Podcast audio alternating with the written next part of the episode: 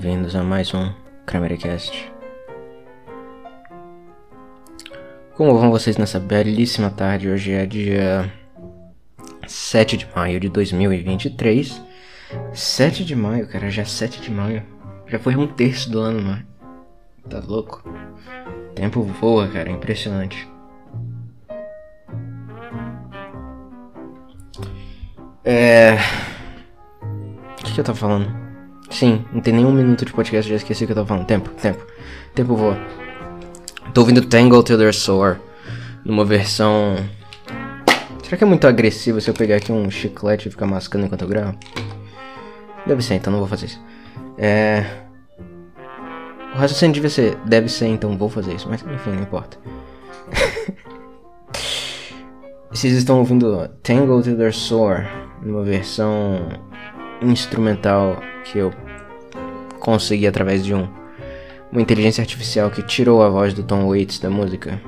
Então nós só temos agora o instrumental que me parece ser um trombone e claro o piano dele, né? que é a coisa mais bonita dessa música.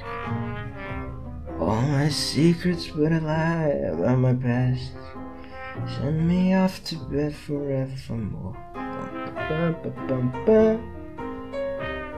Make sure they play my theme song. I guess Daisies will have to do. Just get me to New Orleans. Tá, enfim. Muito interessante esse negócio. É que você pode. Eu, eu basicamente agora tenho uma trilha sonora para todos os episódios, se quiser. Não vai ter. Não vai ter. É, é, não vai ter letra, então vai. Não vai ter contraste da minha voz com o que o cantor tá cantando. E eu estou muito feliz de ter encontrado isso. Mas eu não vou usar muito não. Até porque eu não quero ficar baixando. Música, eu mando um OGG lá e. Um OGG não. Qual é o nome do arquivo? Um FLAC. E me volta isso aí, não vale tanto a pena, né? Eu, eu descobri isso por causa de um. Um vídeo no YouTube antigo até. De alguém que tirou a voz das. Das músicas da. Dos álbuns inteiros, na verdade, da Joanna Newsom. Eu vou colocar do começo de novo, porque foda-se. Aí tinha o, os quatro álbuns dela sem, sem voz. Aí foi até engraçado porque a imagem de fundo era a capa do álbum, só que sem ela. Ela aparece em três das quatro capas, né? Era muito da hora. Inclusive o. o... Hum. É, o, o. O Is, que é o segundo álbum dela, de 2006, ficou muito bom. A instrumentação daquele álbum é a melhor dela. Apesar de não ser meu álbum favorito. Puta que pariu, cara. Lembra dos mosquitinhos que eu tava reclamando? Não tinha nenhum até agora. Deixa eu pegar aqui, ó. Pelo menos a raquete tá perto. Apareceu uma. Que isso, cara. Tá, não importa. Quando ele apareceu, eu destruo ele. É, cara. É. Eu, eu estou assistindo. Reassistindo, na verdade, Jojo. As Aventuras Bizarras de Jojo. E. Eu já assisti quatro, as quatro primeiras partes. E eu talvez grave um episódio só falando sobre as coisas que eu. Os meus pensamentos sobre esse desenho, que é muito popular e eu demorei séculos para assistir. Eu acho que eu só fui assistir em 2019, uma coisa assim. E eu tô assistindo agora porque eu tô atrasado para ver a sexta parte. Eu não, eu não conseguia assistir na época, 2016, 2017, ali que tava. Pra onde você olhava tinha, tinha fã dessa porcaria, cara. Era chato pra caralho. Mas agora já tá ok. E. Eu vou. Vou terminar de ver aqui. Já baixei essa parte, vou assistir ela eventualmente. Eu tô no Vento Áureo agora. Vento Áureo. Eu lembro dessa parte, ela é boa. A quarta parte também foi muito boa. Diamond is Unbreakable. Enfim, não importa. É. Cara, que desenho maluco, né, cara? Começa com uns negócios de vampiro e termina com. Vampiros e homens bombados e termina com. Seja lá o que a quarta parte é. Enfim, não importa muito. Eu vou, eu vou assistir para vocês não terem que assistir, entendeu? Mas é bom, é bom. Se vocês quiserem ver, vejam. Enfim, não importa. É. Tá, eu não vou repetir mais uma vez. Eu tava olhando aqui o Anchor. Na verdade não é mais Anchor, né? Porque o Spotify comprou o Anchor ou alguma coisa do tipo. Eu fiz uma, uma enquete no episódio 64 em defesa da Blackface. E eu vi aqui, a, a, a, a enquete era simples, era Blackface, bom ou ruim? Eu tive quatro votos. E foi exatamente 50%. Então eu tenho, eu queria falar muito com duas dessas pessoas que foram as pessoas que votaram em ruim. Por que que Blackface é ruim? Me explica. Eu realmente não entendo, cara. Eu não entendo. Eu fiz. Eu passei, sei lá, meia hora falando sobre blackface, a história, a coisa bonita por trás do negócio. E, e vocês não, não entenderam. Eu, eu, o que, que eu tenho que. O que, que vocês. O que, que eu precisaria dizer para vocês entenderem a beleza de blackface, cara?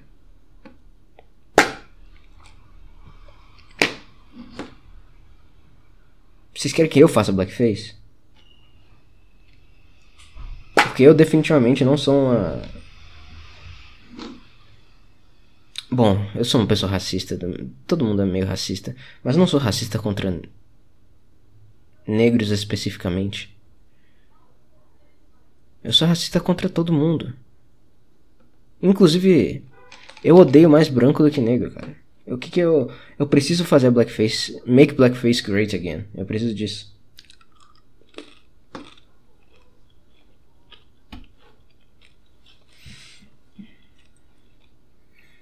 É sério, depois daquele episódio eu não sei como que alguém poderia. Bom, eu sei na verdade. E eu. Hum, putz, eu peguei o chiclete. Sabe aqueles. Mentos sem açúcar? Aqueles chicletes que só ardem e fazem você se sentir refrescado. É um desses. Nossa, vai ser muito agressivo se der pra vocês ouvirem esse barulho. Vou tentar não repetir. Foi mal. É. Blackface. Eu acho que é o terceiro episódio em sequência que eu falo de Blackface, né? Foi um dedicado, sei lá, metade dele foi dedicado a Blackface. Outro comentando levemente sobre, e esse agora vendo o resultado da enquete. Cara. Eu queria que esse tema não fosse tão as pessoas não fossem tão histéricas com alguns temas para discutir eles abertamente. Porque blackface eu realmente acho que é um negócio edificante. É uma pena as pessoas terem destruído blackface.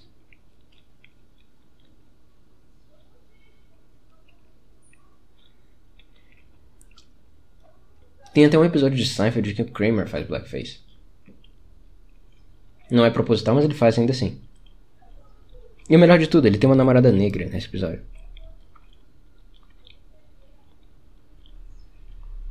Acho que hoje em dia as pessoas estão muito histéricas com esses assuntos. Ninguém ligava tanto pra, pra essas coisas no passado. Não era tão absurdo. Eu acho que a internet e o, a religião progressista se espalharam demais nos últimos anos. E parece que tudo virou questão pra brigar e discutir, e ter uma opinião forte. E... É, mas é religião mesmo essa porra.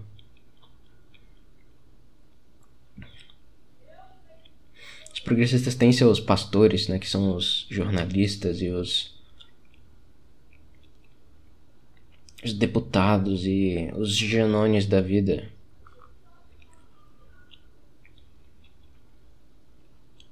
Esses são os pastores dessa galera e eles também espalham o evangelho nas redes sociais, na, na vida delas. Tudo tem que ser pautado por política. É, é um negócio realmente horrível. E com a internet isso se espalhou numa velocidade absurda. Então agora todo mundo tem uma opinião sobre black, blackface. É, cara. Não tem, não tem muito pra onde fugir. Tem alguém gritando aqui fora. Não sei se dá pra ouvir, mas. Será que tá muito claro? Eu não gosto de luz, cara. Eu não gosto de luz, eu sou um vampiro. Eu sou, eu sou o Dio, cara. Haha, entendeu? Seria isso uma referência a Jojo? Ah, ah, ah. Deixa eu ver se tem algum vídeo.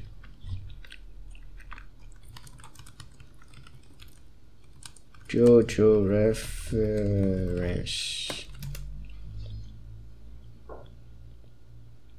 Meu Deus, isso aqui deve ser muito. 46 segundos, isso tem cara de ser muito agressivo.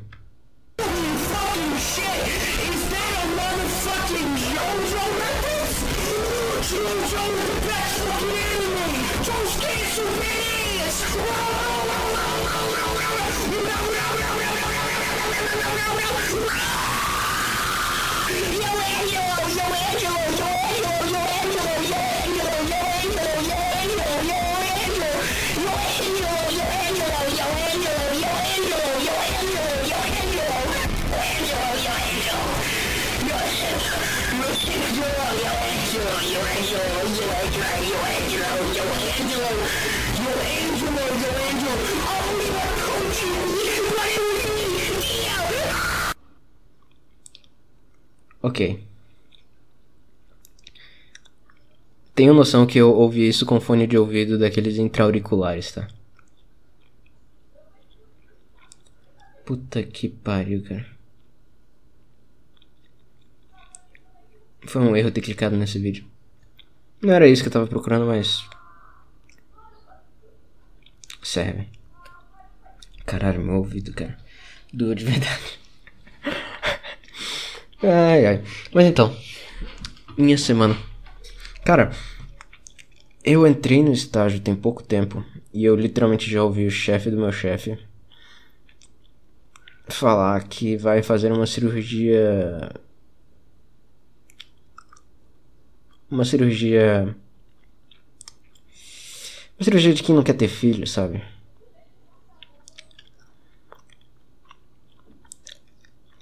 Eu não tô lá nem tem um mês, cara. É muita informação para mim. Muita informação. Mas. Caralho. Enfim. O estágio em si ele é muito. Ele é muito da hora. Eu tô finalmente mexendo com alguma coisa que eu tenho algum interesse em mexer de fato. Se eu conseguisse. Bom. Eu gravei umas aulas de R e postei no Odyssey, mas não é a mesma coisa. Não é a mesma coisa de ensinar. Eu gosto também de dar aula, só que. Dar aula não dá para sobreviver só disso. E por enquanto com o estágio também não dá, né? Mas as coisas devem andar, pelo menos. É. Cara. É muito diferente você trabalhar mexendo com código. Especialmente no RStudio. É, o R pra mim. Sei lá, eu não sei porquê, mas todas as coisas que eu sei programar pra mim não são programação, são só. Eu não sei explicar isso, mas mexer com dados pra mim não é programação.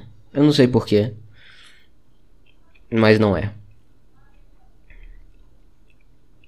Eu não entendo. Eu não sei se sou eu ativamente dizendo que se eu faço porque não é. Ou se realmente para mim é só um monte de matriz e. e. coisa desse tipo. Mas. não sei, cara. Qual é a definição de programação? Programming Language Definition. Traduzir aqui em tempo real. Uma linguagem de programação é um sistema de, nota... é um sistema de notações para escrever programas de computador. Na área das linguagens são linguagens formais baseadas em texto, mas também podem ser gráficas. O que é uma linguagem de programação gráfica?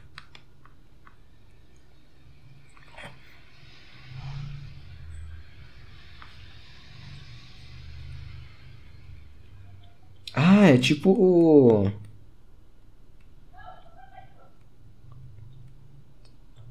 Caraca, qual que é o nome? É muito cringe isso aqui. Scratch. Isso. Tá tentando lembrar o nome. Scratch. Eu assisti uma vez umas aulas do CS50, que é algum curso de programação do MIT. E eles diziam para os alunos usarem Scratch na primeira aula. E basicamente tem uns bloquinhos de comandos e você vai juntando eles como se fosse, sei lá, um quebra-cabeças ou Lego, sei lá. Scratch. Nossa, eu não lembrava desse nome não. Tá, então. Linguagens gráficas são cringe. Ok, faz sentido. A descrição de uma linguagem de programação geralmente é dividida em sintaxe e semântica, geralmente definidas por uma linguagem formal. Algumas linguagens são definidas por um documento, uma documentação, não, um documento de especificação.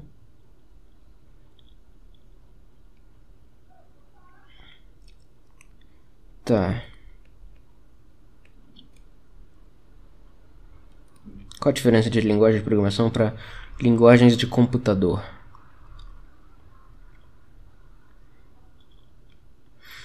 O termo linguagem de computador é às vezes é usado às vezes de maneira é, equivalente à linguagem de programação, mas o uso dos dois termos varia entre autores incluindo o escopo de cada um deles.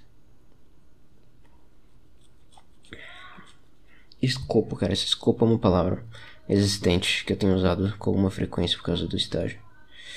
Tá. Mas não nesse contexto, obviamente. Cara, por que, eu tô lendo isso?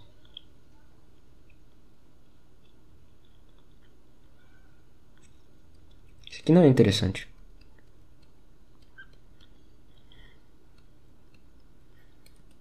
Aqui, agora ele me mandou para um, pra história da linguagem de programação. Ah, eu não tenho muito interesse nisso, cara. Colossus, não sei o que. 1949, 43, desculpa.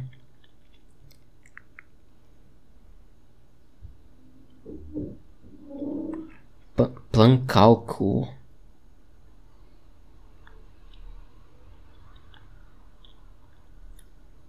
Caraca! Essa linguagem de programação foi a primeira high level. Essa plan cálculo foi desenvolvida pelos alemães entre 1943 e 1945. Nós já sabemos para que, que se usavam, né? e ela não foi implementada até 98. Caralho. Caralho, eu comecei... Caralho, eu tava falando de Jojo. E no, no, na segunda parte tem os alemães, os nazistas, né? Naquela época, ali, período da Segunda Guerra. E a tecnologia dos nazistas é tipo. de outro mundo. Será que era vida real aquilo ali?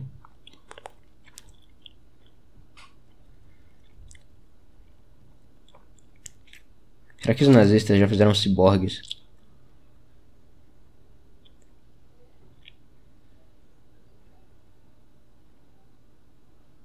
Nossa, Fortran de 1954, cara. A primeira linguagem de programação que eu aprendi é de 1954. Que coisa deprimente, cara.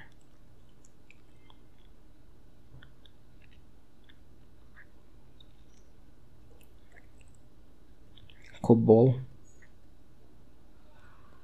C.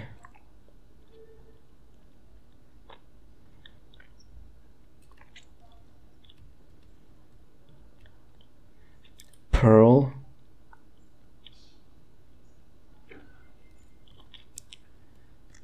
Tá, eu vou parar de falar disso. Não é interessante. É. Mas, cara. É muito diferente de trabalhar com isso porque você. Você consegue ver seu. Seu avanço de uma maneira muito mais concreta. Quando você vê um código realmente que você fez do zero, assim. Quando ele começa a funcionar, é uma coisa muito da hora, cara. Não sei explicar, mas é, é, é, muito foda. É muito foda. Muito foda. E você vai aos poucos chegando no caminho. Por exemplo, eu sento aqui na minha mesa e de costas para mim tá minha geladeira, né? Minha geladeira é branca. Então eu pego uma caneta de quadro e eu fico escrevendo nela ideias. Aí eu vejo, hum, se eu fizesse aqui? Aí eu faço um rascunho. Hum, inclusive minha geladeira tá toda pintada, cara. Vejam as coisas que eu tenho que, que comprar ou fazer. Eu tenho que limpar o PC, eu tenho que comprar Bitcoin, eu tenho que comprar uma bandeira de Israel.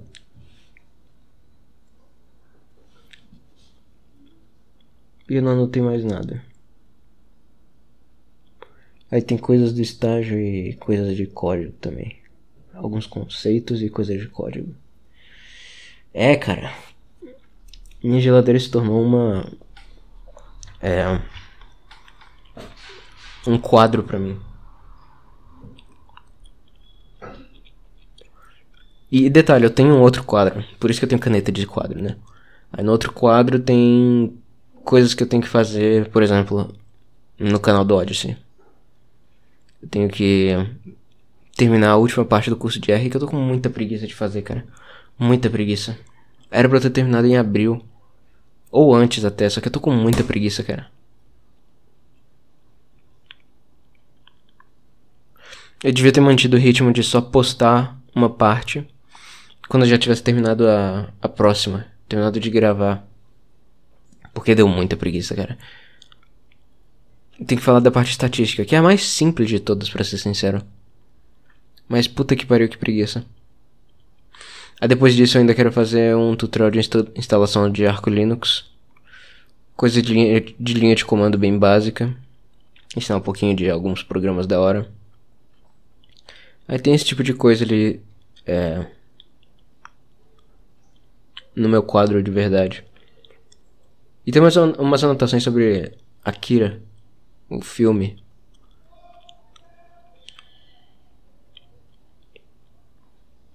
Mas nada muito relevante, nada muito interessante. Aquele é um filme muito bom, viu? Sugiro, sugiro pra vocês. É um filme gnóstico pra caralho, mas muito bom. Coisa que mais me irrita ali é esse negócio, essa ideia meio de transcender eu não. Tem uma coisa interessante que, é, é, é que eu gostei bastante foi a, a, as imagens das crianças.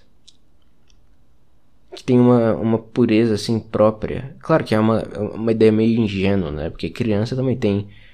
Também tende a, a ser violenta. Já viram crianças mordendo? Quando elas querem morder mesmo? Proporcionalmente seria tipo eu sair dando soco nas pessoas. É uma violência absurda. A criança sabe. Quando ela quer machucar, ela faz isso, né? Enfim. Então, ignorando isso, eu achei aquela ideia muito interessante. Porque todas as. A linha Akira, todas as crianças. Todos, na verdade, não todas as crianças, né? Mas todas elas que tinham aquele. Aqueles superpoderes, todas elas eram crianças. E eram todas deformadas também. Akira é um filme muito estranho, só que muito interessante. E muito japonês. Mas eu também não queria falar de Akira, eu não me lembro do que eu queria falar. Tinha algum motivo para estar tá falando disso.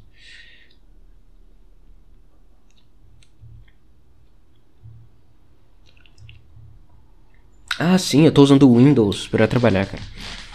Tô usando Windows. Me forneceram um notebook especificamente para trabalhar. E nesse notebook tem Windows. E é muito estranho de usar, cara. Eu já acostumei com o Linux, já acostumei com o meu setup de Linux específico, que é do Luxmith. Larbs. L-A-R-B-S.xyz. Eu já acostumei com aquilo, cara. Então voltar pro Windows foi muito estranho. Ter uma caps lock que serve pra, como caps lock foi muito estranho. Que meu caps lock na verdade é uma Windows Key 2, né? Basicamente isso, meu caps lock. E eu já estava acostumado a usar ele para atalhos, né? Se eu quiser abrir um navegador, eu clico tal eu aperto ele mais tal coisa. Se eu quiser, cara, que episódio ruim. Eu não falo de nada, cara. Eu tô é, quase meia hora falando de nada.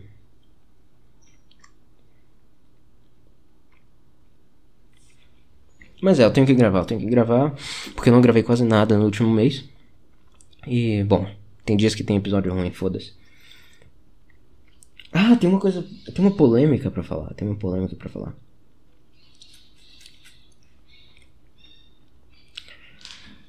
Ah, eu vi outro dia que uma bitcoinheira disse que tava vazando do Twitter porque XYZ. Aí eu. Ah, tá. Legal.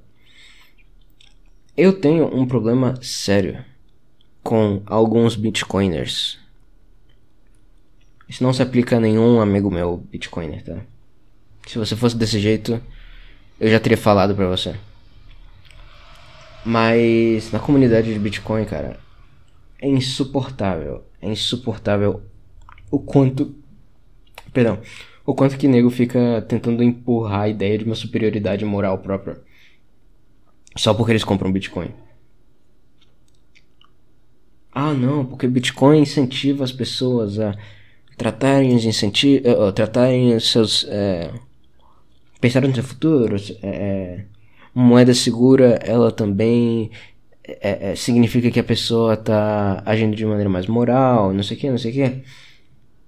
Tá, tudo bem, isso é verdade. Isso tudo é verdade. Só que isso também seria verdade, sei lá, em relação ao dólar, quando a gente estava nos anos 80 aqui no Brasil, por exemplo. Mas é muito difícil você falar que fazer esse mesmo argumento. O, o, problema é que não é o Bitcoin em si que faz essas coisas, mas qualquer moeda boa. Aí o que, que é uma moeda boa? Uma moeda boa é uma moeda que não é inflacionável, infinitamente inflacionável, não é uma moeda que é, pode ser. É, como é palavra? Eu posso fazer um movimento todo para certa parte do mercado. É, é uma moeda que é de fácil acesso, é uma moeda divisível. O Bitcoin é tudo isso. O Bitcoin é tudo isso. Só que ele, no fim das contas, é só uma moeda.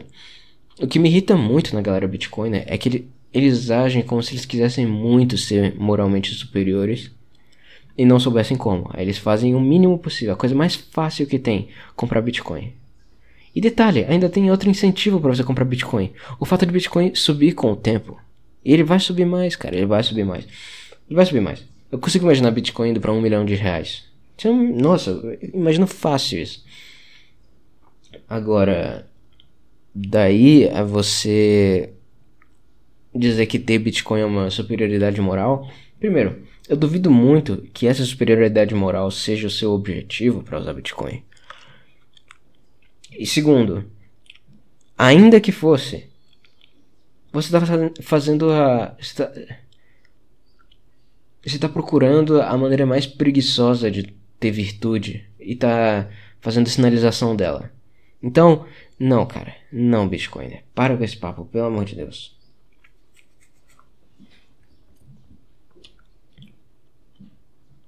Cara, por que, que a internet deixa todo mundo retardado?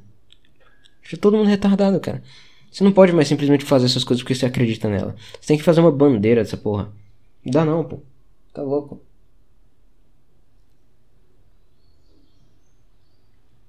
Falando de retardado. Internet retardo. Cara. Eu tenho um amigo que ele me mandou um vídeo explicando um, um drama aí. Uma treta é, brasileira de internet. Por que que tudo que é brasileiro internetesco, até quando parece alguma história interessante, alguma história que poderia acontecer no mundo gringo interessante, tipo, será, sei lá, Seirá é ótimo, é, pra ver o tanto que de, de Jojo que eu tô vendo, eu tô falando R em vez de L, Seirá, sei lá. Por exemplo, tem casos que até quando, sei lá, bizarros perturbadores ainda são interessantes de acompanhar ou coisa do tipo. Christian, completamente degenerado, completamente, completamente, mas ainda assim é uma história extremamente interessante. É... Tem um canal, Turkey Tom, Eu não gosto dele. Ele me parece um cara. Ele me parece muito. Ele não é muito criativo, isso me irrita muito. E ele faz vídeo essay. Eu acho que a galera desse meio faz vídeo essay, né? Que seria tipo vídeo ensaio, alguma coisa nesse sentido. Eles fazem vídeo ensaio demais e entretêm de menos. Fazem coisa criativa de menos. É, eu imagino que eles ficam só navegando Kiwi Farms o dia inteiro e compilando evidência para alguma história. Eu não gosto desse tipo de conteúdo. Mas eu tenho que dizer, o Turkey Tom, ele pelo menos conta histórias interessantes, histórias é, realmente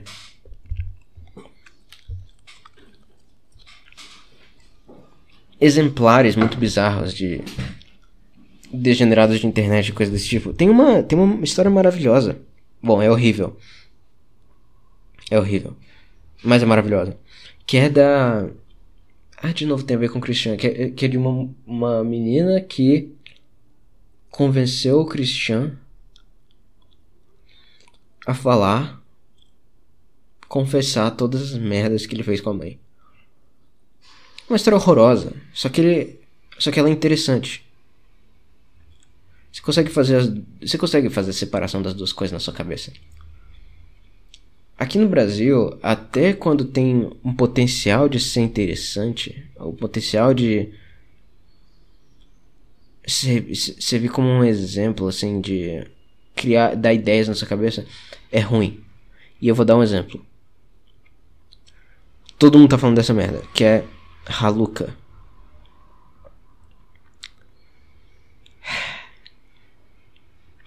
Então, aquele amigo que eu falei, ele me mandou um vídeo sobre essa figura. E puta que pariu, cara. Puta que pariu, cara. Ah, tudo que é brasileiro é, é, é pior, cara. Uma versão piorada do que tem lá fora. Isso é muito triste. Tá. Vou falar o que eu entendi aqui. Haluka era uma figura que se dizia homem Só que não fazia a menor questão de parecer com um homem. Era uma, era uma guria. Eu achava que ela tinha uns 15, 16 anos. Quando, enquanto eu tava assistindo o vídeo. Eu realmente achava. Que pariu, cara. Eu não acredito que eu tô falando disso. Eu sei, esse episódio foi ruim. Não ouçam. Se você chegou até aqui, não ouça até o final. Episódio ruim, tá? Episódio ruim.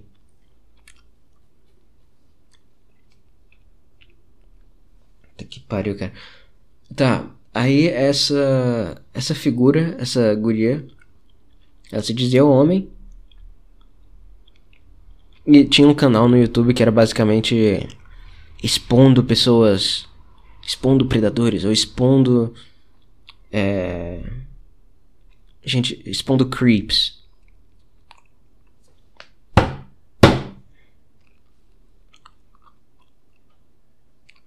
Cara, por que tem três formigas aqui?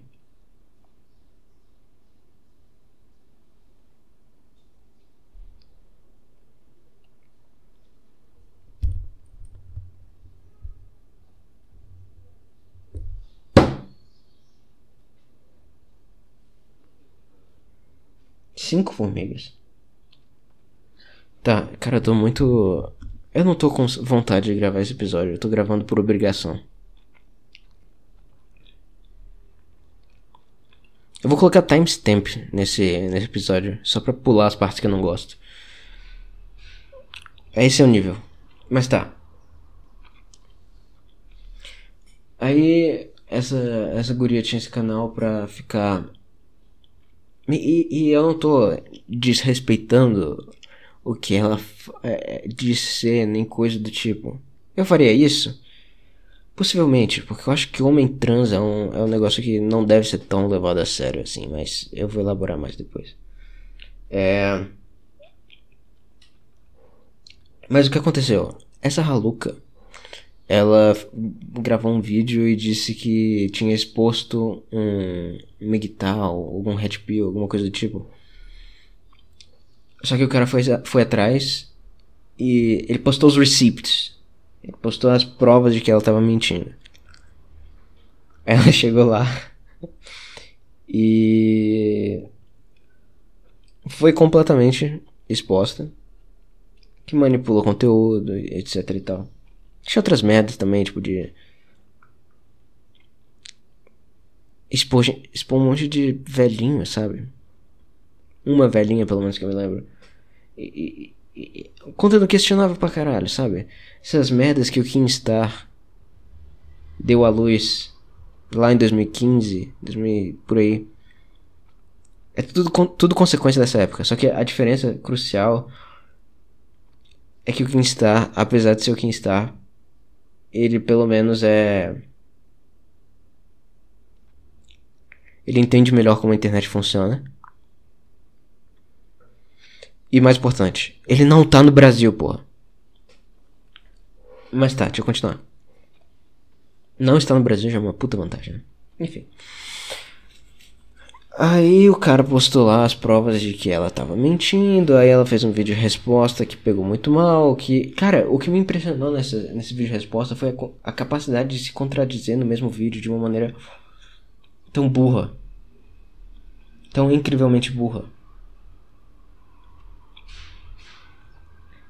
Primeiro falava que ele não sabia, depois falava que ele sabia, mas usava pronome errado de propósito. É, sabia que era trans no caso. Que na verdade ela não era. Tá vendo? É uma confusão, cara. Cara, eu odeio ser brasileiro, cara. Eu odeio ser brasileiro. Eu odeio muito ser brasileiro.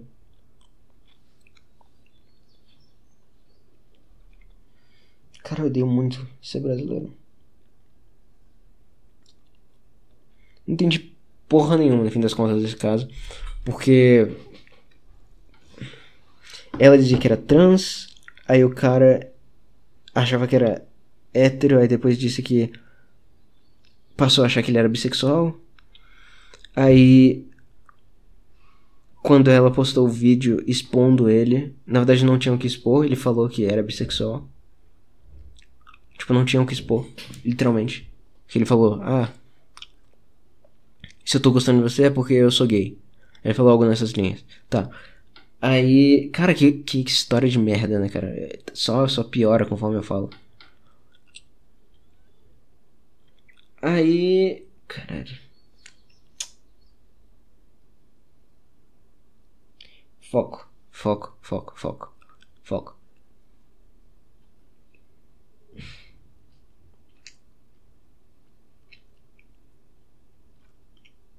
Que merda de episódio, cara.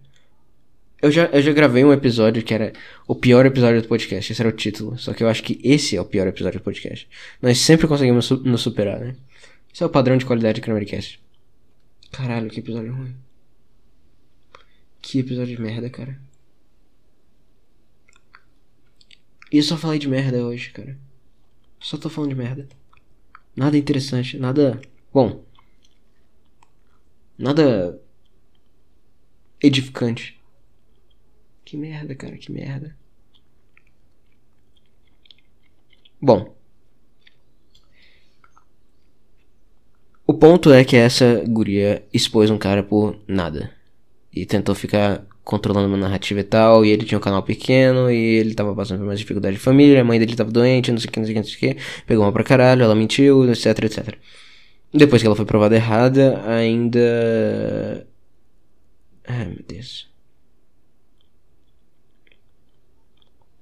que que o Brasil é assim, cara? Mas enfim, o ponto é que chegou num nível legal. E chegando num nível legal, né? É... Eu comecei a achar. Bom, é uma merda, né? Porque essa, essa história toda é uma treta de internet.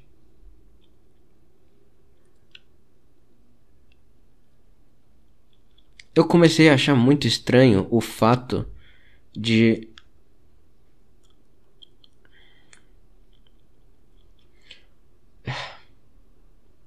A partir do momento que tem ameaça de processinho e coisa do tipo.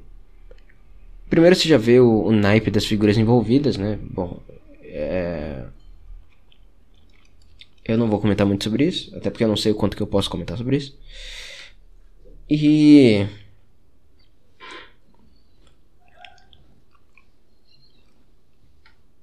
você vê as pessoas mudando de postura de uma maneira muito interessante.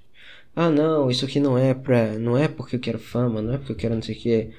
Mas aí entra em questão judicial, aí entra em ameaça de processinho. Cara, por que, que você quer processar alguém, cara? Por que, que você quer processar alguém? É só dor de cabeça, é só encheção de saco.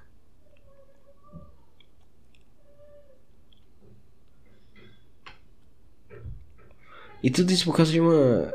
É uma coisa tão ridícula quanto. Sabe o que é isso, cara? É vício em Exposed. Exposed é um negócio ridículo de internet. Que não deveria existir. E na vida real ninguém liga para isso. Só liga na internet porque é muito fácil você parecer virtuoso na internet. Então, toda vez que tem um hashtag Exposed, você está incentivando algum adolescente retardado a virar uma raluca da vida. E sabe o pior? Essa, essa, essa indigente, ela tem 22, 23, não me lembro, anos, cara. E quando eu descobri isso, cara, aí. Eu fiquei completamente. Eu pensei, não, eu vou cometer. Cara, eu tenho que cometer. Eu vivo num mundo em uma pessoa adulta. Eu achava que era adolescente, então até dava pra. Que adolescente é retardado, né? Mas, cara, a partir do momento que você é adulto, Cara, com 20. Quando que eu tinha 20, 22 anos? 2020. Eu já sabia como funcionavam as coisas, cara. Eu já sabia como funcionavam as coisas. 23, eu já sabia como funcionavam as coisas. Eu já tinha visto todas as referências dessa galera. Eu não ia me contradizer tanto que nem eles. Porque. Quando você começa a inventar uma mentira numa história, você tem que levar aquela mentira de maneira consistente até o final. Isso é muito difícil. É tipo tentar carregar é, é, no topo da sua cabeça uma pilha de livros. E você tem que andar um quilômetro assim. Você não vai conseguir, cara. Você não vai conseguir. E. Eu não sugiro para ninguém ver essa merda dessa treta, tá? Não sugiro para ninguém. Mas só saiba, só confia no que eu vou falar agora. A gente tá perdido, cara. Fudeu, acabou. Acabou, não existe mais. Brasil não, não tem como, cara. Não tem como. Não tem como, não. E a última coisa que eu queria falar desse negócio. Eu falei que homem trans não é um fenômeno para ser levado tão a sério, né? Eu falo isso por um motivo, eu não tô querendo ofender propositalmente ninguém. Mas a sexualidade de mulheres é muito estranha. Eu não sei se vocês lembram, mas a Ellen DeGeneres. Ela tinha uma namorada que era hétero. Namorou a Ellen. E voltou a ser hétero depois. Isso não acontece com homens, cara. Extremamente raro. Extremamente raro. A sexualidade de mulher é um negócio muito mais dependente de contextualização do, do ambiente. Mulher é um ser mais adaptativo. Porque mulher não briga, mulher. Pensa uma mulher das cavernas, pô. Ela, ela tem que se adaptar ao que o homem tá lá, né? Se as condições foram outras, ela vai junto. Outras condições, foda-se. É... Então, é muito mais normal para mulher do que para homem ter fenômenos tipo tomboy. Tomboy é mulher, é, é menina geralmente nova que se veste que nem garoto e tal. Sempre existiram, cara. Sempre existiram. Tomboy mais antiga da história é Sei lá, cara, em Shakespeare tem isso. Eu ia falar Joana Dark, só que Joana Dark ainda é muito recente, mas. Enfim, isso não é uma coisa nova, não é um fenômeno novo. Foi algo que sempre existiu, sempre vai existir, sempre foi assim, sempre vai ser. Só que isso não quer dizer que a pessoa é trans só porque ela é tomboy. Muita gente não entende isso. Tem, tem números absurdos de detransitioners, né? Pessoas que voltam da transição de gênero. Quando é de homem trans voltando a ser mulher. Tem um caso. Tem um número muito grande desses casos. É, é um negócio assustador, para ser sincero. E.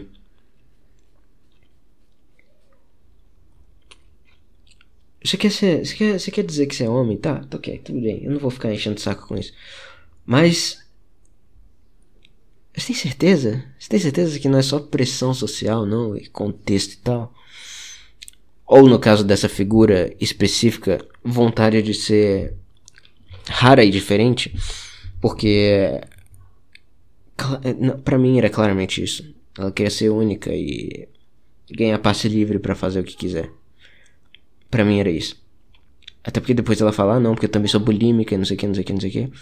Única pessoa bulímica do mundo que, que fala abertamente da sua, do próprio peso e coisa do tipo.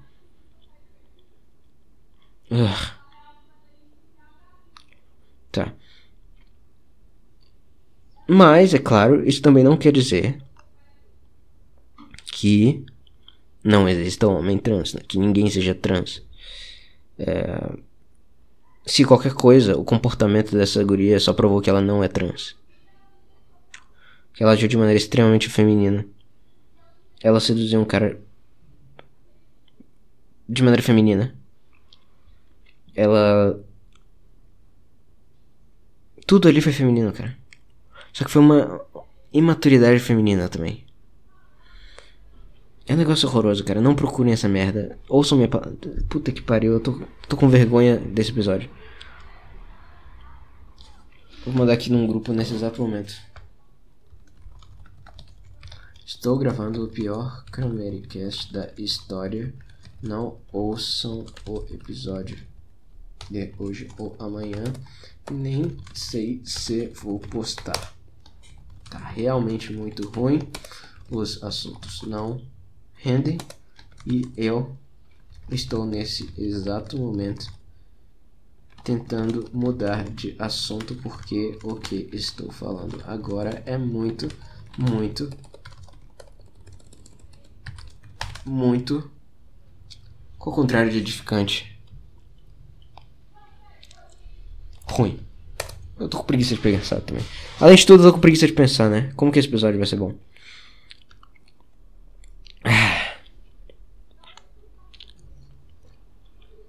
Eu tô me esforçando para pensar em alguma coisa boa para contrapor essa merda de assunto. PewDiePie vai ter filho, né? PewDiePie vai ter filho. Isso é muito foda. Cara, isso é muito, muito foda. Eu falei num grupo de maneira meio irônica, meio real, que eu fico mais feliz com as coisas boas que acontecem na vida do PewDiePie do que eu fico com as coisas que acontecem na minha vida. Tipo, Digamos que uma coisa boa acontece na minha vida e uma coisa boa acontece na vida dele. Eu fico mais feliz pelo que aconteceu na vida dele. Entendeu? Nesse sentido, o que quis dizer. Cara, que coisa abençoada, cara. Que coisa abençoada. Os vlogs dele estão maravilhosos. Estão muito. Que cara bom, velho. Que cara bom. Muita coisa do mundo internetesco que eu conheço se abriu por causa do Pilts em 2017. Eu sou. Eu sou apoiador do canal dele. Naquele negócio do YouTube desde 2018. Foi quando eles abriram, acho que foi. Mesmo quando ele não postava nada de exclusivo para membros e tal, eu tava lá. E até hoje ele não tem postado nada para membros, mas eu tô lá de qualquer jeito, foda-se. É. E vendo várias fases diferentes dele, eu, eu percebo que ele é um cara fantástico mesmo. Eu não consigo imaginar. Se for, imagina se fosse outra pessoa no lugar dele, naquelas tretas de 2017 com os jornais e, Gamergate e essas merdas, cara. Imagina se fosse alguém que fosse sabe? Opinião mainstream e tal. Não que o Pilot seja um cara obscuro. Ele definitivamente não é obscuro, só que eu não vejo ni nenhuma outra figura no YouTube grande que seja tão wholesome, que seja tão responsável e tão é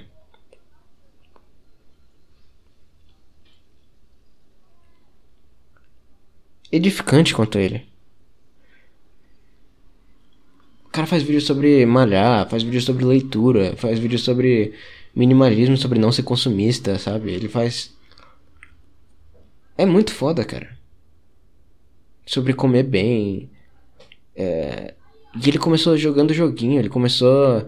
Sabe, ele é a história perfeita do YouTube. Ele é, ele é o cara perfeito para ser o, o poster boy de vender o sonho do YouTube. Porque ele só fazia jogo na, na casa dele, no quarto dele. E. E ele terminou sendo uma pessoa, uma influência tão positiva para todo mundo. Quantos desses outros youtubers simplesmente não se venderam completamente? Ou então traíram própria consciência, ou Imagina se fosse outra pessoa que não tivesse o as bolas dele para para tancar o Wall Street Journal em 2017 e dizer não, eu acho que eu não fiz nada de errado, eu pedi desculpas pelo que eu acho que eu fiz de errado e não, eu não sou nazista e vão tomar no cu. Eu não quero falar com vocês. Imagina se fosse alguém que pede desculpas, alguém que. Sabe? Alguém sem senso de humor.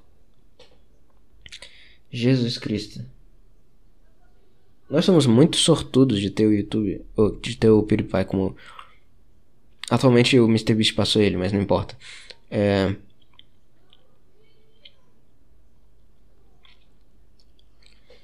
de ter tido o PewDiePie por tanto tempo como o maior youtuber do mundo. E agora ele essencialmente tá aposentado, né? E eu tô muito feliz com isso, cara. Eu, é claro, não, pra mim o melhor conteúdo dele vai para sempre ser o de 2017 e 2018. Mas. Sei lá, já tá dando uma sensação de final, de ter acompanhado uma jornada do cara, assim, é, por tanto tempo e, ter, e, e, ver um final feliz acontecendo, sabe? É uma sensação muito boa, é muito edificante, cara. É muito edificante. Quantas pessoas será que não leram Nietzsche por causa do, do Peripai? Eu lembro que teve uma vez que ele, ele disse que ia fazer um, um vídeo comentando o livro do Schopenhauer, só que ele nunca fez. Ele disse que Schopenhauer era engraçado pra caralho. E de fato Schopenhauer é engraçado. E. Só que ele nunca fez, eu acho que. Eu não sei porquê. Talvez ele tenha ficado com preguiça pensando que. Eu ia falar que ele era misógino no Caralho 4 porque. O Schopenhauer era. Mas isso é, é outra coisa. Ele também. Você vê que ele tinha muito mais energia para ele dava muito mais importância para para fazer esses para manter essas existências claras, né? Tipo, se posicionar sobre essas coisas. Ele, ele tinha muito muito mais vontade de fazer isso em 2017 e 2018. Aí, sei lá, depois com o tempo ele foi ficando com preguiça, tipo, ah, ah, foda-se o que eles vão pensar de mim, foda-se, foda-se isso. Eu também não vou procurar confusão.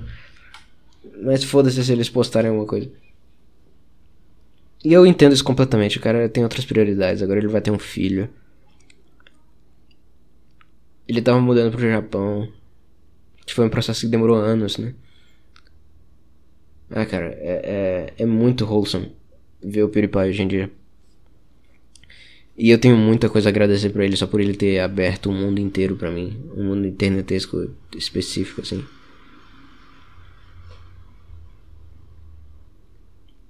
Muito foda, cara. Felix Schellberg. Esse é o cara. Ele tem praticamente a mesma idade dos meus irmãos. Eles nasceram um dia depois dele.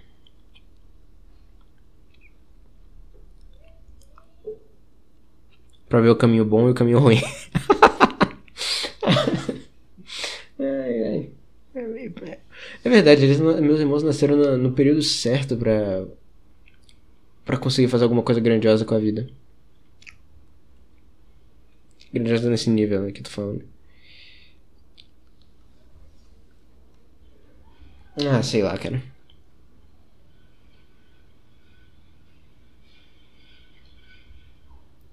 Não daria certo na minha família. Digamos. Pelo menos. É, vou me contentar com isso. Ai, ai. E deixa eu ver outra coisa positiva. Eu não quero falar só de merda hoje. E do, do PewDiePie. Eu tenho que contrapor. Eu falei de tanta merda no começo desse episódio. Falei de Bitcoin, né?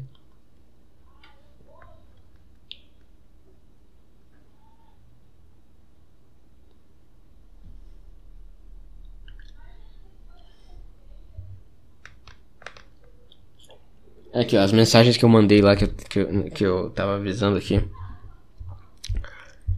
Eles disseram pra eu postar de qualquer jeito. Então eu vou falar aqui de uma coisa que um amigo citou. E esse episódio vai ser postado. De fato. É muito ruim esse episódio, mas eu vou postar só porque o amigo pediu. Aqui. Fala sobre criar um site ser superior ao LinkedIn. Cara, pra mim definitivamente foi. É, eu não consegui é, o estágio através do LinkedIn. E outra coisa, LinkedIn.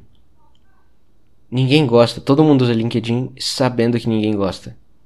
LinkedIn é uma coisa que faz mal, de verdade, faz mal. E você não tem que realmente saber nada para fazer posts e conseguir é, badges, como que é badge em português? Insígnia? Aqueles negócios de competência de LinkedIn, você não precisa saber nada para conseguir aquilo. Porque você consegue abrir o GitHub e conseguir resultados dos testes. Então não tem nada de. de é, é, realmente útil no LinkedIn. Não tem nada de útil no LinkedIn. E eu acho que a maior parte das pessoas sabem disso. Eles usam só porque os usuários, né? Eles só, só usam porque eles querem manter muito uma imagem corporativa. E eu não sei se a imagem corporativa é, é o futuro. Eu acho que não, na verdade. Tenho quase certeza que não. É... Criar alguma coisa sempre vai ser melhor do que tentar viver uma vida corporativa. É isso que eu vou dizer. E ainda que você queira viver numa vida corporativa, o fato de você criar um site, criar um projeto seu pessoal, ele vai mostrar para os seus empregadores que você sabe fazer mais coisa. Que nem eu falei, eu não consegui meu emprego por causa do LinkedIn, mas no meu currículo tem meu site, tem projetos meus de dados, tem. Eu fiz um. Na verdade, eu não terminei ainda, mas é. Eu fiz um de música que eu terminei, e eu fiz um que contava as letras do Bob Dylan, contava todas as palavras, a frequência de cada uma das palavras. E.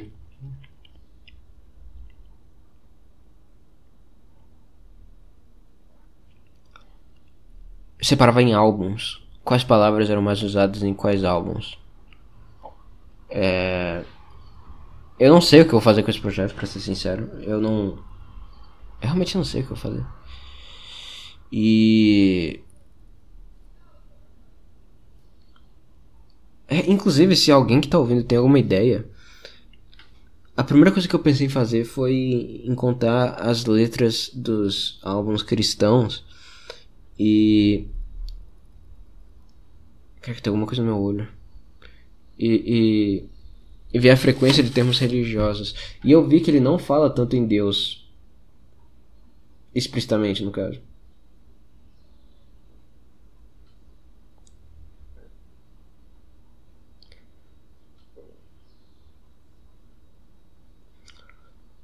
Cara, entrou um cílio no meu olho.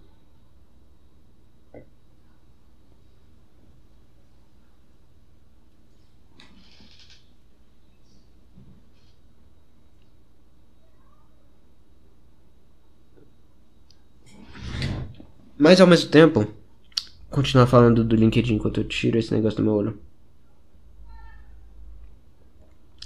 É, o que falta para as pessoas que não querem usar LinkedIn é meios de conseguir uma rede de contatos, porque as pessoas não vão ficar entrando no seu site para ver o que você faz. Então, eu ainda tô meio que nessa parte, mas eu acho que depois de conseguir um emprego, depois de conseguir uma uma certa reputação, um certo portfólio, é, vai ser muito mais útil você ter um site. Mas ao mesmo tempo, que nem eu falei, não tem. LinkedIn não é um lugar tão bom assim para procurar emprego. Você tem que ter contato dos caras para conseguir emprego pelo LinkedIn. Você tem que conseguir é, alguém te sugerindo diretamente, sabe? Isso não acontece.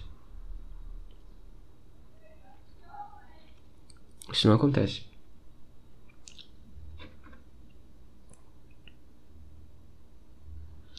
Eu lembro que eu vi por muito tempo vídeos de pessoas ensinando a usar LinkedIn, pessoas é,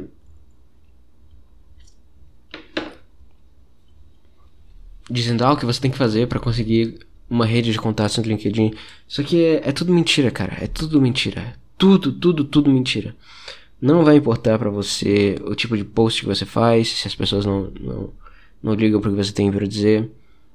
A não ser que você venda sua alma pro mundo corporativo e fique fazendo post todo dia e fique discutindo e falando coisa provocativa e tal. A não ser que você faça isso, e são muito poucas pessoas que conseguem fazer isso sem que a alma seja consumida completamente. É...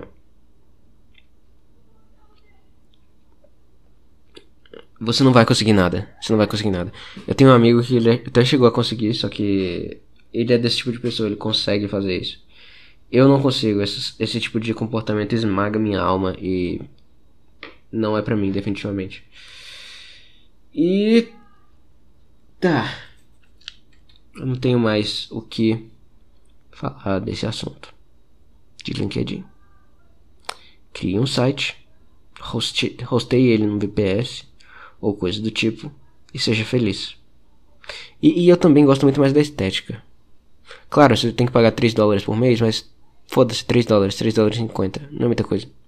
20 contos por mês.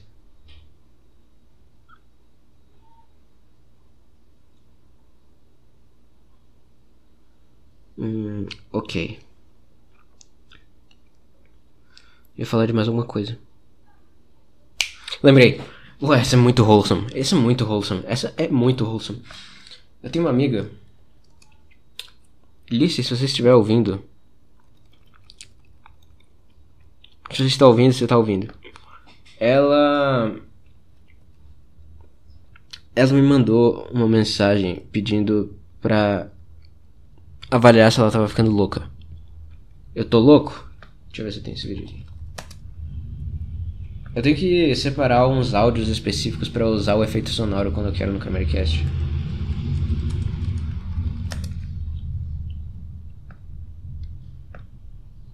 Dia, eu tô louco. Pergunta, eu pergunto. Quando eu falo isso, eu, eu sou louco. louco. Eu, eu sou louco. louco. Não, não, eu sou louco. louco. Eu, eu tô, tô louco. louco. Não, não, não tô louco. Pá! Eu não tô louco. Pá, pá, pá, pá, pá. Muito bom esse vídeo, cara. Dia, eu tô louco. Pergunta, eu pergunto. Quando eu falo isso, eu sou louco? Eu sou louco? Não, eu sou louco. Eu tô louco? Não, eu não tô louco. Eu não tô louco.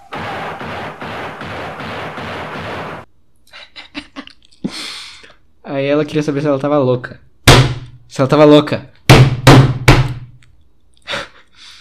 É. Porque ela falou comigo que. Ela nota que as pessoas é, ao redor dela, especialmente mulheres, supervalorizam a formação acadêmica de um jeito que elas te olham de maneira estranha, com olho torto, se você não tem interesse nisso, se você. É, sabe, se você quer uma vida, sei lá, simples. Se você quer ser. Uma mosca, cara. Por que, que tem uma mosca aqui? Não, não que você queira ser uma mosca. mas que você queira ser um empreendedor pequeno, um artesão, coisa desse tipo. Ela estava dizendo que as pessoas olham de, com olhos muito tortos. Muito, muito tortos para isso. E.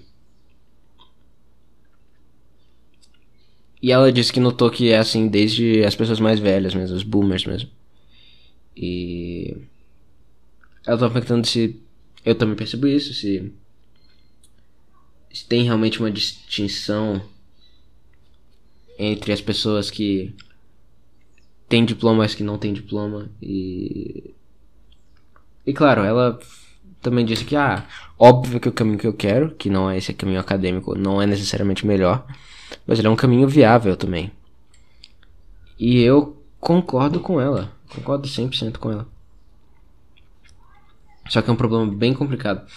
E, curiosamente, coincidentemente, eu acho que dois dias antes eu estava ouvindo um programa antigo do Tim Pool com o Michael Mellis.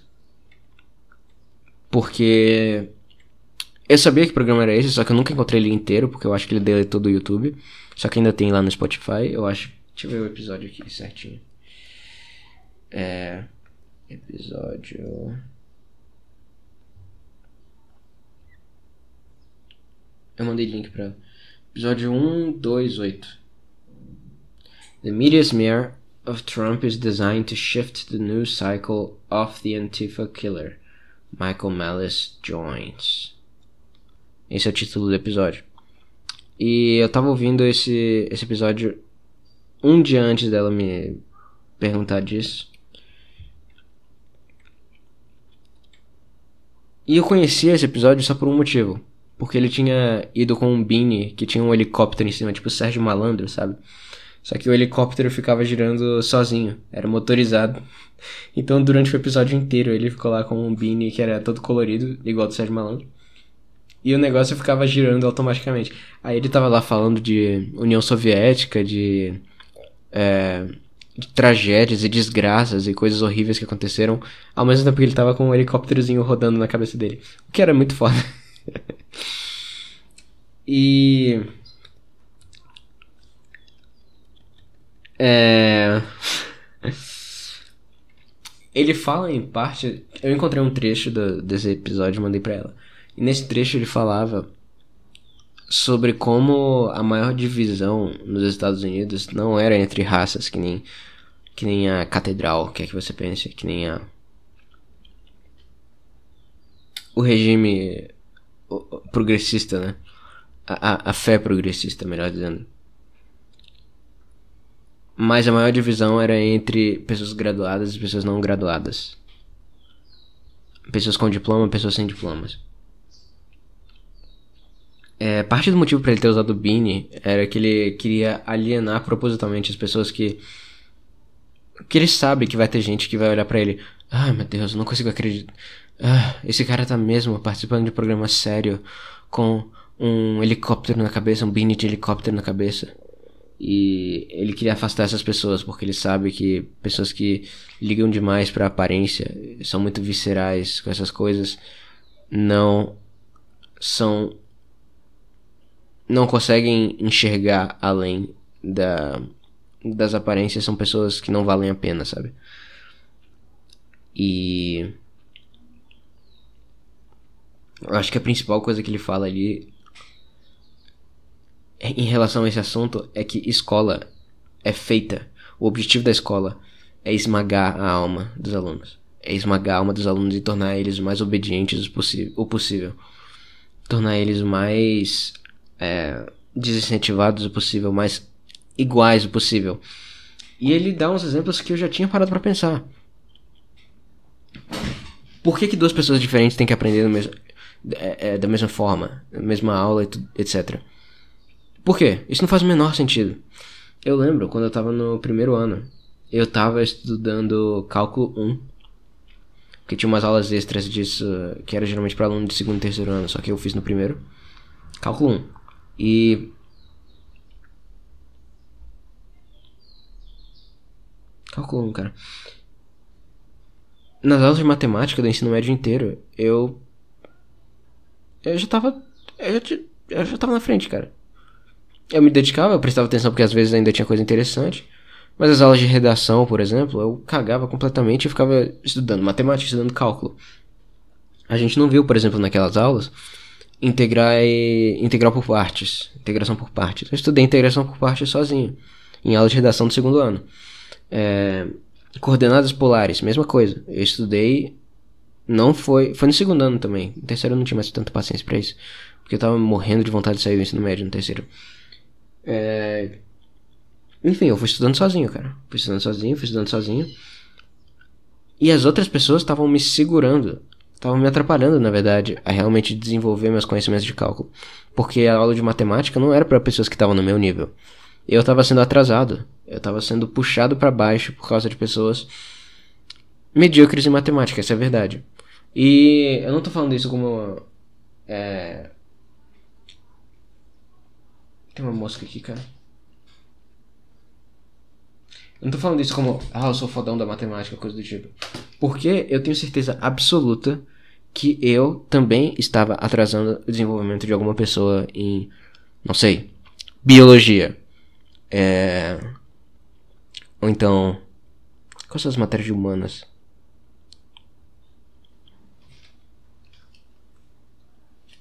Será que tem gramática diferente no ensino superior? Não me parece diferente, não. Mas, por exemplo, tem outras coisas de gramática que a gente quase não estuda, tipo fonética. Eu não tenho interesse nisso. Mas alguém que, sei lá, é muito voltado para isso, por que, que eu tenho que atrasar essa pessoa também? Biologia, que eu era terrível, por que, que eu tenho que atrasar essa pessoa? Entende? Então, esse sistema educacional que é extremamente massificado, ele é feito justamente para você ser o menos excepcional o possível. Você tem que pegar seus, seus interesses, cagar para eles e estudar para a provinha de geografia do ensino médio. É isso que você tem que fazer. E.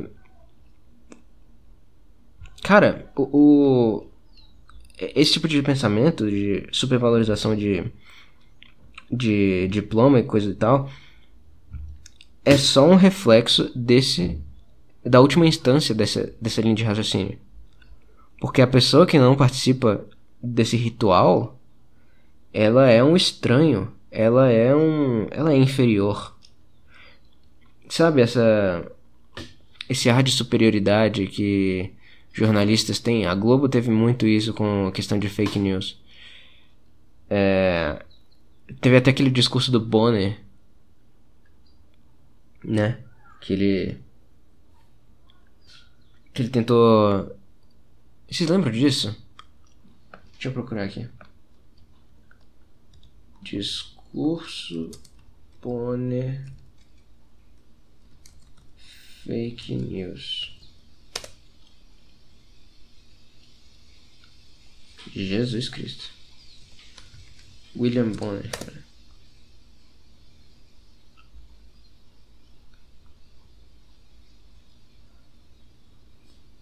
É isso aqui?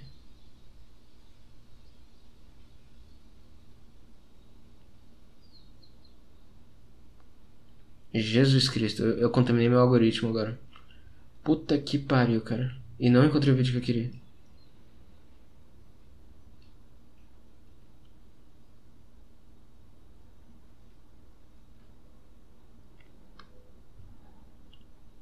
É um vídeo do ratinho, foda-se. Tá, eu não vou encontrar. Mas eu lembro que teve o Bonner fazendo um discurso sobre ah. Porque notícia é sério e, e não sei o que. Nós trabalhamos muito para isso aqui. E, e, as pessoas não, não acreditam. O, o, a confiança das pessoas na mídia, não sei o que, não sei o que. O que você tem que entender ao ver uma coisa dessas é que é uma pessoa desesperada tentando proteger a própria classe. É isso. E o conceito da catedral é exatamente tem relação com isso. A catedral é um conjunto de instituições que seguem a fé progressista, em suma. Então você coloca aí universidades, mídia, é, e elas se protegem e se espalham como esse evangelho progressista, digamos assim. Então, se você toma se você toma lugar da educação, você já vai formar um zilhão de pessoas que pensam de maneira parecida, igual à sua, ou no mínimo suficientemente parecida para não ser uma ameaça. Então toda vez que você vê alguém que é. que se recusa a ser radical, porque que quer ser sempre o meio termo, que vamos ser razoáveis, não sei o que. Sabe aquela pessoa limpinha, aquela pessoa que costumava ser PSDB, agora não é mais PSDB. Então, essa pessoa é parte da catedral. Essa pessoa está protegendo a catedral. É... a fé. A fé progressista nisso quer dizer que. Ah, nós sempre estamos em um progresso. Nós sempre estamos em progresso. Só que quando você vai ver, o progresso é sempre uma coisa mais, mais autoritária, mais, mais esquerdista, mais, mais progressista. E. Sim. Sim. O, o que.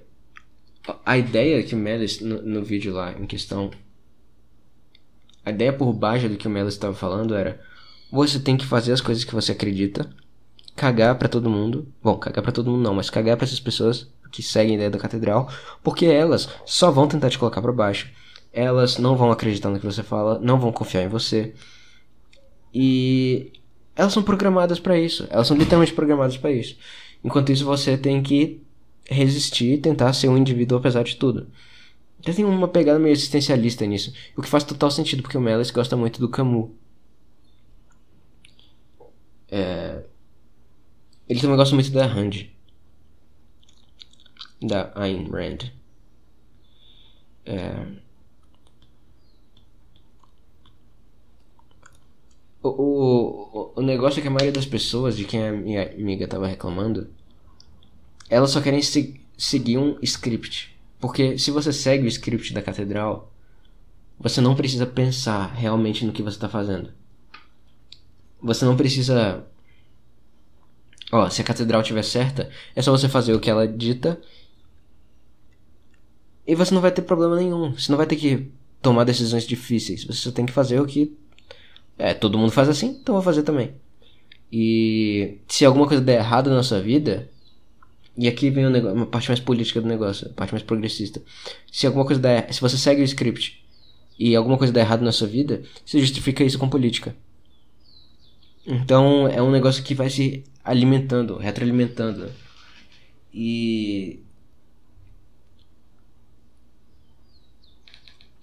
E, e para isso acontecer é essencial que o ensino superior, ou o ensino no geral, o ensino formal no geral, as escolas principalmente, mas o superior também, é, esmague qualquer sonho que você tenha, qualquer impulso. Faça você acreditar que você não é capaz de nada, que você só tem que dar continuidade ao, ao sistema, como as coisas andam. É. É.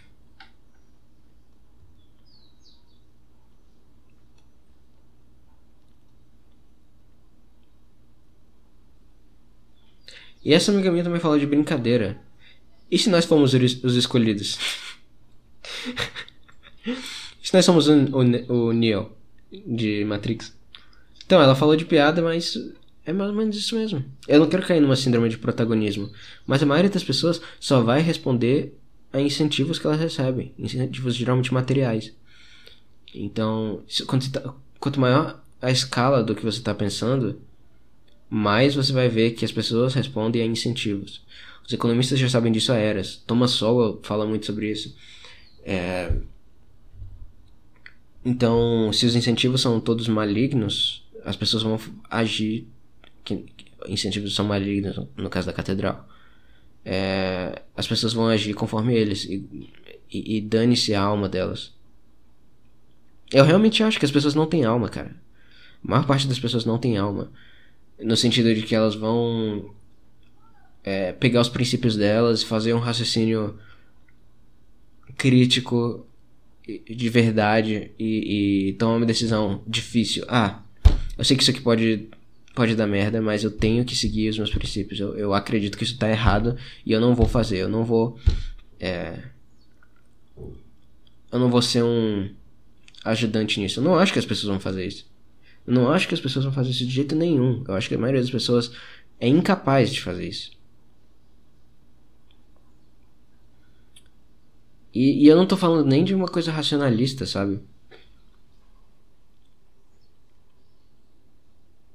Você pode agir a partir do seu gut, a partir do seu, do seu âmago, dos seus impulsos, seus sentimentos, suas intuições, suas, é, suas sensações. Você pode fazer isso da mesma forma. Só que a maioria das pessoas prefere dizer: não, eu devo estar errado. Não, é, a sociedade diz que isso tem que acontecer e que, que não é para fazer isso. e não fazem. E eu acho que isso deve ser uma tristeza muito grande. Imagina você nunca ter ido atrás dos seus sonhos. Imagina você nunca ter ido atrás de alguma coisa que você realmente acredita.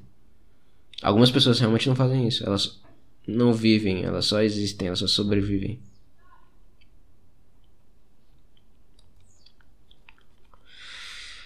É.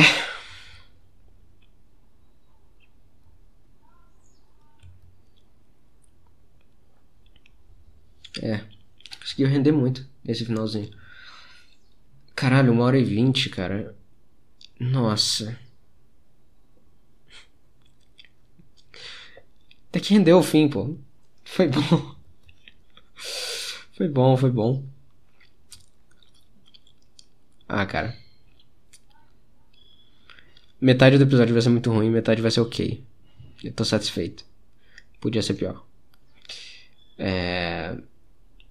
Se você sobreviveu a esse episódio, muito obrigado. E até o próximo Cast. Ai, cara, que, que, que episódio completamente, cara. Que episódio completamente. É. Eu tinha alguma coisa pra dizer ainda.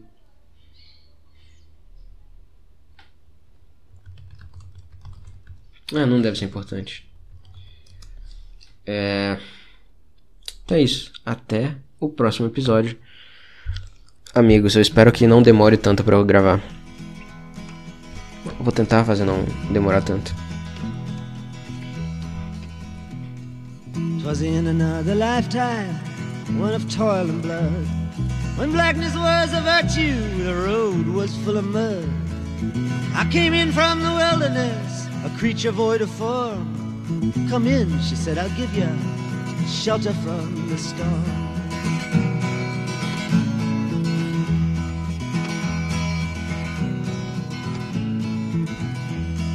And if I pass this way again, you can rest assured.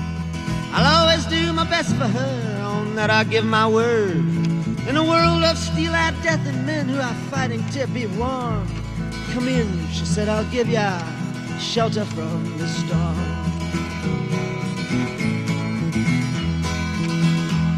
Not a word was spoke between us, there was a little risk involved.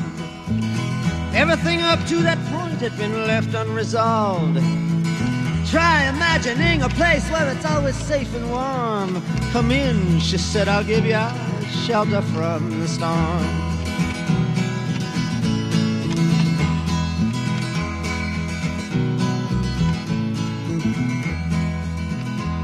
I was burned out from exhaustion buried in the hail, poisoned in the bushes and blown out on the trail, hunted like a crocodile, ravaged in the corn.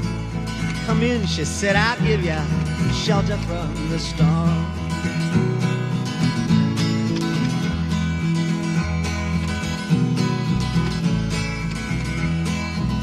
Suddenly I turned around and she was standing there with silver bracelets on her wrists and flowers in her hair. She walked up to me so gracefully and took my crown of thorns.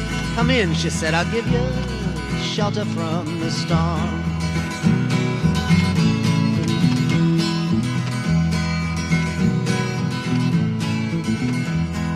Now there's a wall between us, something that's been lost. I took too much for granted, I got my signals crossed. Just think till it all began on a non-eventful morn. Come in, she said, I'll give you shelter from the storm.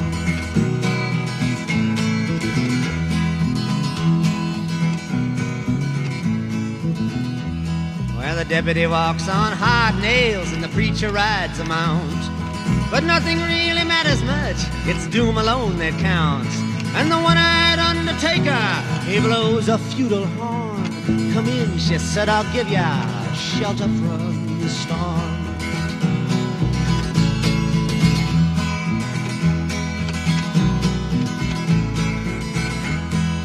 I've heard newborn babies wailing like a moaning dove, and old men with broken teeth stranded without love.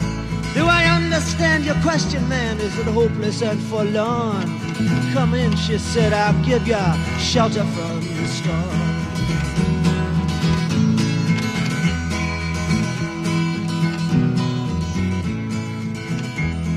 In a little hilltop village they gambled for my clothes. I bargained for salvation and she gave me a lethal dose. I offered up my innocence, I got repaid with scorn.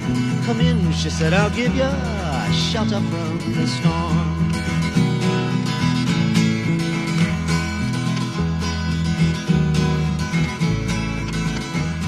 I'm living in a foreign country, but I'm bound to cross the line. Beauty walks a razor's edge, someday I'll make it mine. If I could only turn back the clock to when God and her were born.